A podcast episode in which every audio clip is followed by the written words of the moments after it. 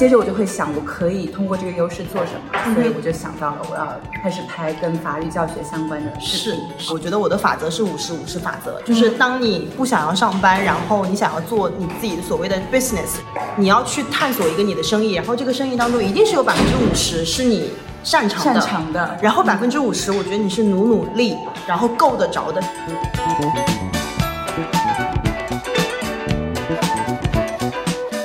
我坐在摩托车的后座发呆，就是是那个思路就是这样撞到我，是思路自己找到我，不是我找到思路。嗯，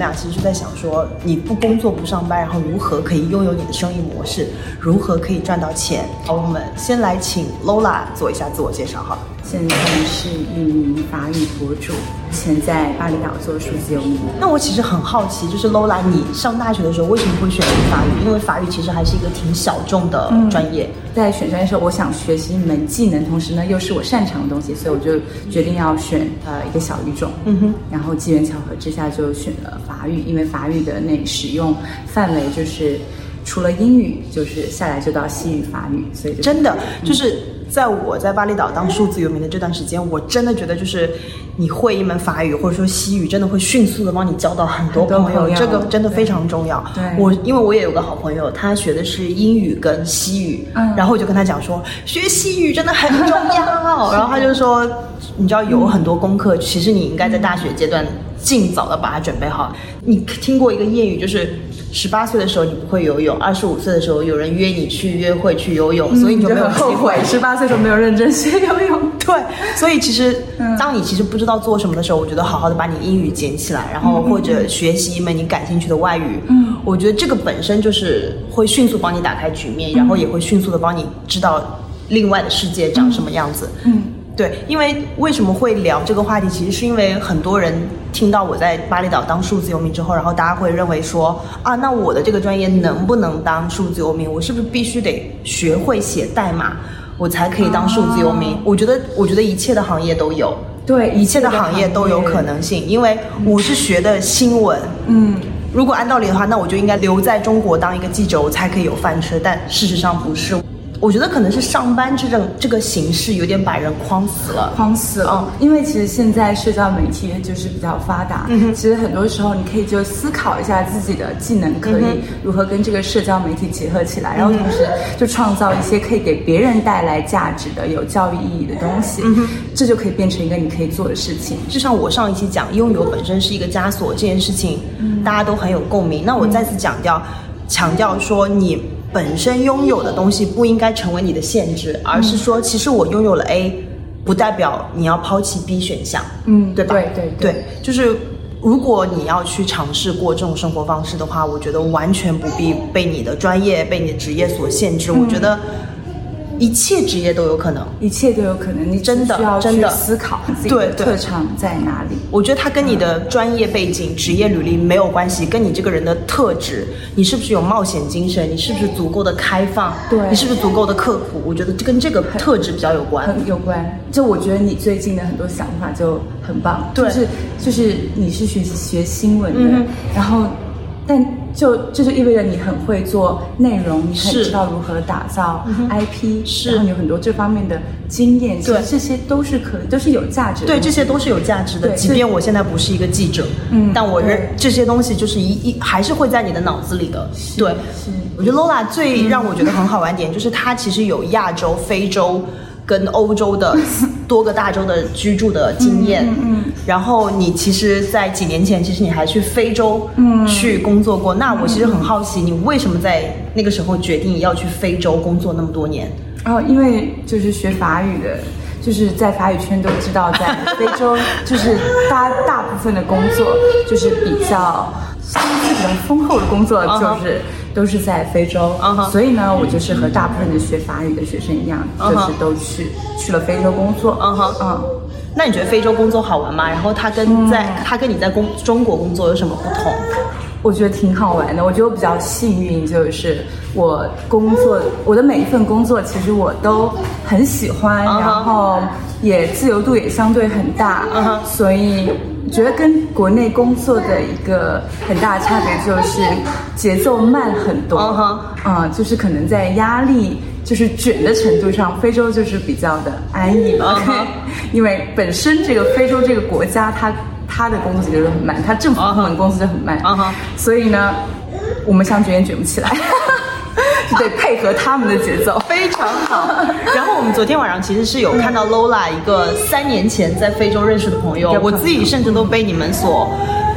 打动，哦就是你们会觉得哦，三年没见，你觉得我有什么变化吗？但是你们三年前那些故事还是还是在那让你们会觉得你们是一个老朋友。对，就是老朋友，就虽然三年没见，完全没有任何的陌生感，就是一见如故。嗯，我觉得有些朋友就是这样，可能因为你们异地的时候，就可能都甚至都不聊天，甚至都不会、呃过年了说新年快乐，但是是只要一旦见面，对，你就感觉就是磁场一样的。嗯哼嗯那我其实说到这个话题，我也觉得我，因为昨天晚上我们三个在告别的时候，我们其实就在想说，呃，因为当我从中国离开的时候，然后我其实会有一种落寞感，因为这是我第一次离开我的国家去别的国家去生活，然后我会有一种落寞感，叫做我会不会被我中国的朋友抛下，或者说我是不是没有机会再见到他们？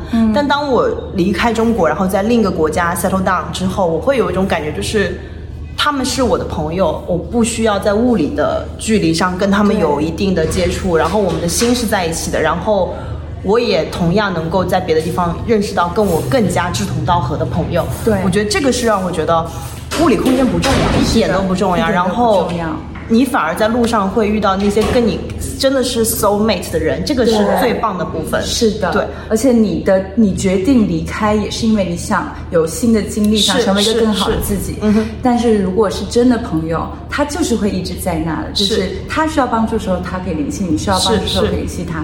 然后世界很小，就是当你跟、我觉得当就是当你习惯了数字游民这种方式之后，你就会发现，哎，其实去到任何一个地方，你只需要买一张机票就好了。对就过去就好了，其实没有什么难的事情。然后你就反而觉得他们其实一直都在，我随时都可以去找他们，他们也可以随时来找我。因为你你吸引到的人可能也都是跟我们有一样特质，是就我们就是满世界的跑。对，就是我在出发之前，我也会非常非常担心。就是首先我的英文没有到母语者的水平，那我是不是很难跟他们打成一片？但我们俩昨天就是有聊过，就是我们这聊很深的话题，对，就是因为当你们都过着这样一种生活方式，其实你们本身就在某一种程度上 match。对然后你们就会迅速的说到啊，那个地方很便宜，那个地方很适合工作，语言的那个障碍其实没有这么大。没有这么大，啊，真的。因为我们嗯基本上我们大学学的英语就完全够用了，其实也是跟那个人有关。就是如果你们真的很聊得来，你们是很 match 的人，是就是可以聊很多东西，对不对？而且我非常的想说，因为很多人会问我说，我的英语不够好，那我能不能哦去一个别的国家去生活？就是因为很多人会问说，我去别的国家生活，然后我不是母语者，我应该怎么去别的国家生活？那我觉得你完全可以不用担心，嗯，是因为中国小孩儿他们真的都是卷王，然后我们都受过九年义务教育。我跟你说，你只是因为在中国生活，你没有那个机会开口讲，把你扔到一个全部是英语的环境，我跟你说，你自然而然就会张口讲了。对而且你浸润一段时间之后，你就能听得懂了，对对吧？就是你瞬间的你对你语言的自信感马上回来，马上来，因为你会发现其实真的不需要你背很多很多的单词，你你在学校学的那些完全够用。嗯嗯，你完全你完全可以跟人无障碍沟通，对你打消这个顾虑。我觉得数字游民最大的顾虑应该是决定要出发那一刻，那一刻有点像是你想要减肥、想去健身，你出门的那一个瞬间是最烦的，对，你只要跳出你舒适圈的对你你你跳出来，你去健身房健完身就觉得 Oh my God，this is so fun。还好我出了，还好我动起来了。呃，听起来你在非洲的生活又很放松，然后又是你的专长，那你最后为什么会决定离开非洲？为什么会踏上所谓数字游民这条路？大概二十五岁左右之前，我会就是一个快乐打工人，就是觉得我努力工作，然后领薪水，然后哦 enjoy my life。但是就是有这么到了一个人生阶段，就会觉得，呃，难道我要这样一直工作下去吗就没有一直去帮别人完成他们的比赛。工作地点是完全是由公司决定的。是就每一次我在认识了一个一个新的男生我就不得不就是过了一段时间，我又不得不离开这个国家，因为公司的工作安排。然后当时我就想，我真是受够了，我然后你是怎么开启你自己的第一步的呢？嗯，所以其实就跟刚才我们讲的，我会先思考我有什么优势和特长，就是我可以给他人提供什么价值。我想到的就第一个肯定就是我的，就是我的法语，嗯哼，还有我的外语，嗯哼，呃，我觉得这是我的优势，所以我就会。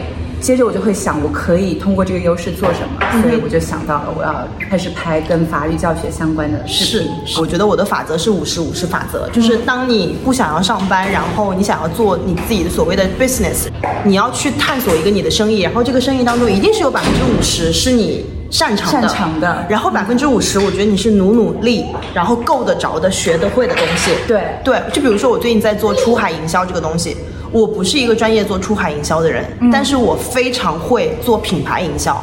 你就那我有百分之五十的嗯知识，或者说百分之五十的自信，就是做好营销这一块儿。嗯。那 OK，那我有自信。嗯。那出海这件事，我只要学就好了。嗯。我觉得所有人在探索你的新的生意，或者说在探索你新的发展模式的时候，就可以用这个五十五十法则。对。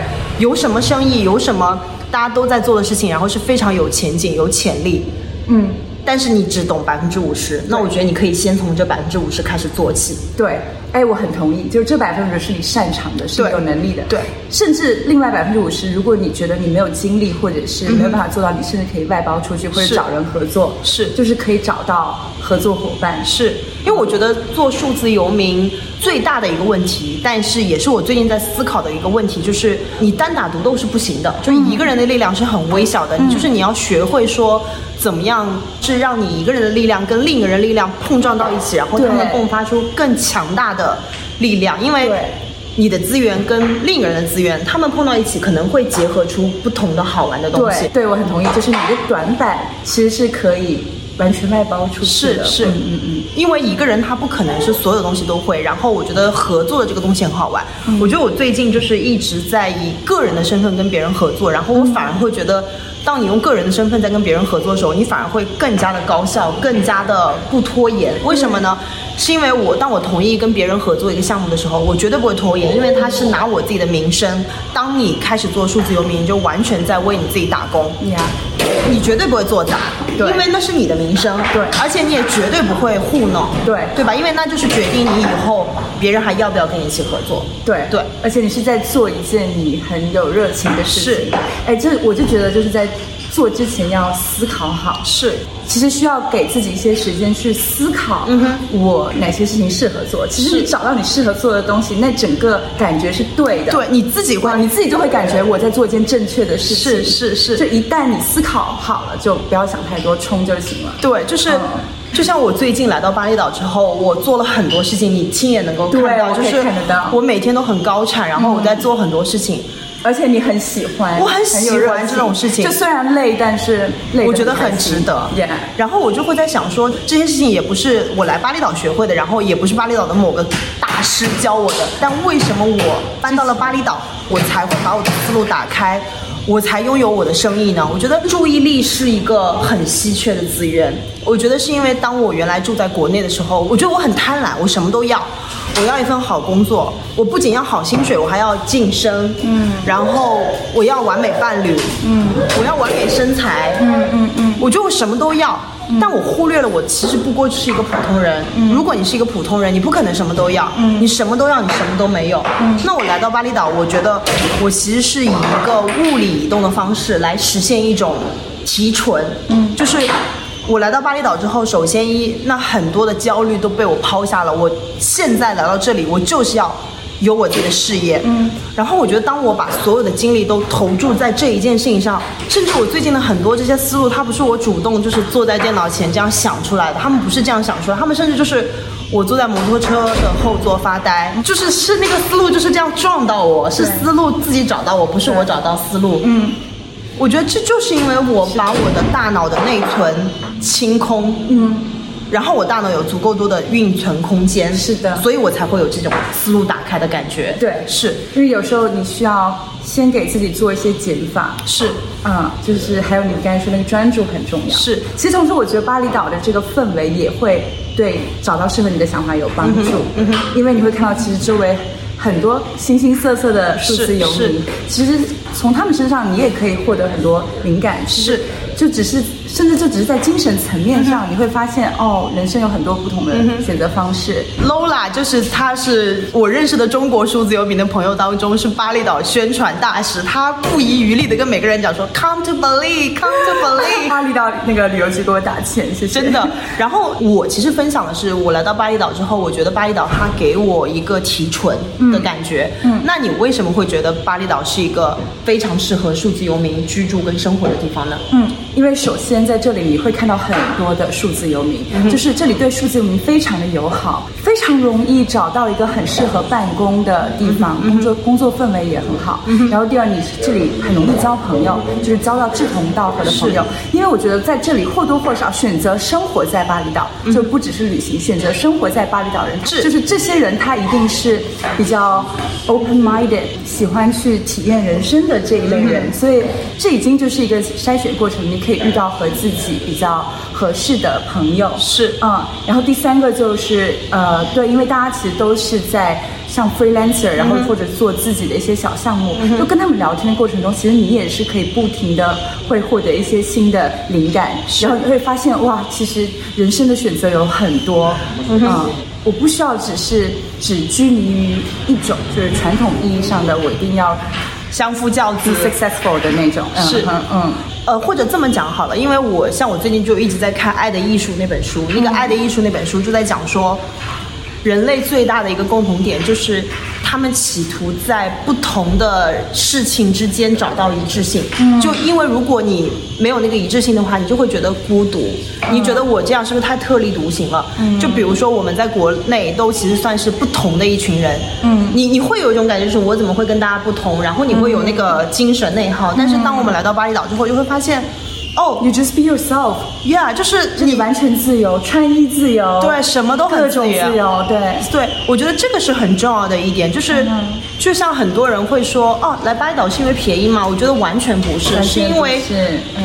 我们所认识的数字游民朋友，他们都非常积极，嗯，非常刻苦，非常努力，然后思想也非常的超前。对，就是你想，当你身边都是一个这样的环境的人，你怎么可能不高效呢？是的对，你怎么可能不足够有创意呢？是的我觉得这个是最主要的原因。就因为我就是一直在跟大家说，我觉得巴我很爱巴厘岛然后就会有朋友就是说，那我要来玩，你一定要带我去玩，哪有什么好玩的？然后，但是我一听到这个问题的时候，我就瞬间不知道怎么回答了。就其实我也不知道有哪里好玩的，就是首先我觉得你在这里生活，你自然而然的就会。接触到各种不同的地方、不同的餐厅、不同的酒吧，我就没有特意的去打卡旅游景点，而且要回答有什么好玩的这个点，怎么说呢？我也不可能就是说，那你可以跟我跟我一起去办公吧。就是 That's why 在巴厘岛，可以这么讲，就是罗拉当数字游民其实很多年了，他是一个非常有经验的 digital nomad。那我很想知道，如果大家问你一句，数字游民怎么赚钱，然后你有什么帮助大家打开思路的方法，你有什么可以跟大家分享的吗？OK，我可以跟大家分享一下我的经验吗？首先，我觉得第一步可以，就像刚才说的，先去思考一下自己的强项、自己的特长，就是我可以给他人带来什么有价值的东西。这个东西可不可以把它变现？就这个东西，我可不可以把它变成一个产品？因为一般就是像这样的知识变现的方法，它的呃成本比较低，而且甚至可能就是零成本，嗯哼，所以就相当于是小成本创业。是当然你是需要花时间去思考，就是我如何做出一个这样可以去变现的一个产品出来。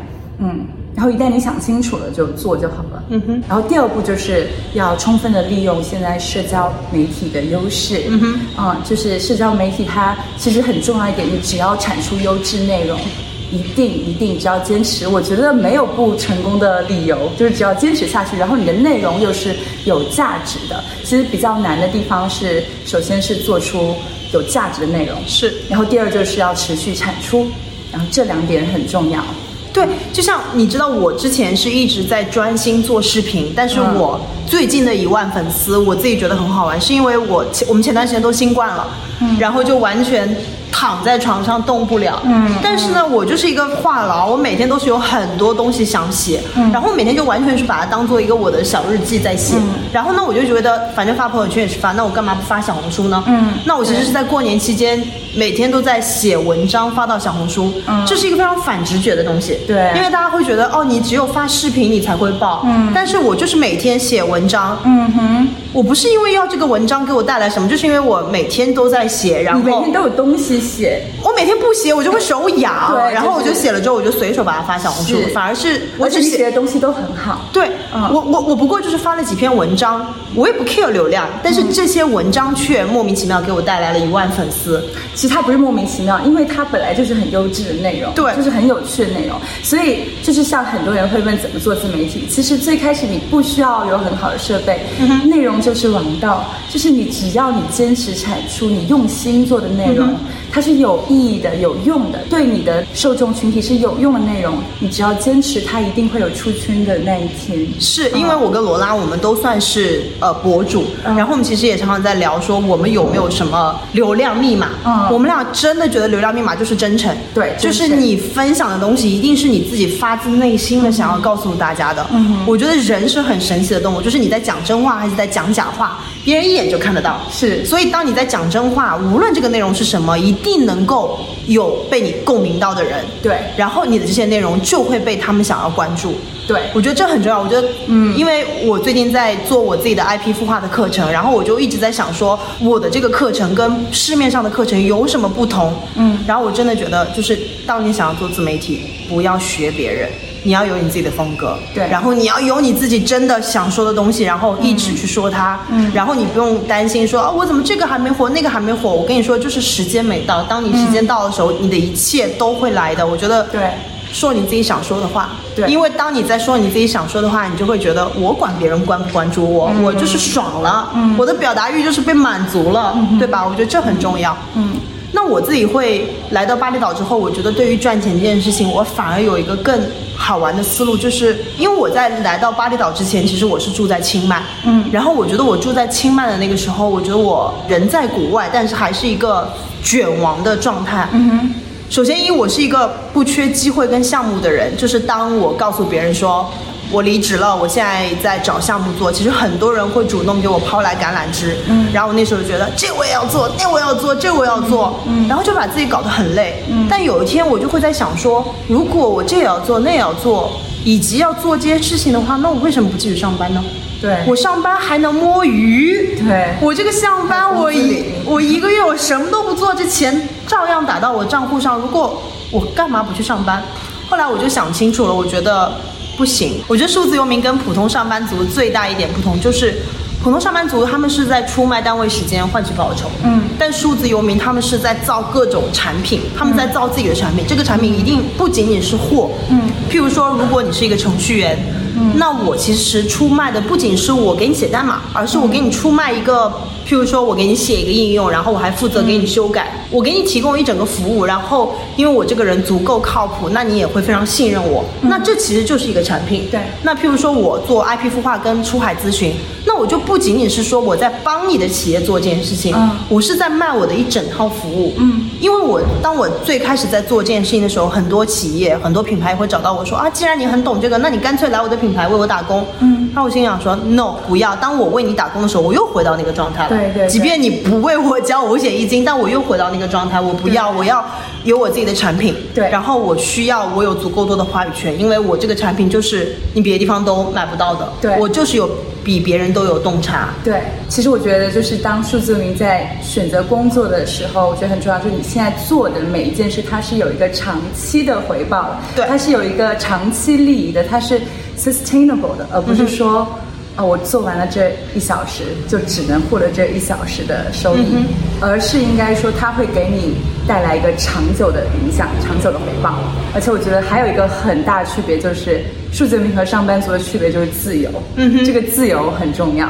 因为当你获得了自由，就代表你拥有了更多的可能性。对对吧？就像我认识很多数字游民朋友，他们其实有非常多不同的收入。嗯譬如说，有的人他们不仅是给别人写代码，不仅是给别人提供设计服务，嗯他们同时还在跟别人合作那样跟那样的事情。对你知道，当如果你上班的话，这些可能性完全被人剥夺了。对对，而且很多点子是你在做一件事情的时候，又想出了一个新的点子，就是你会越战越勇，我觉得有这种感觉。很多的 idea 是在你在行动的过程中，或者是跟别人就碰撞出了新的火花。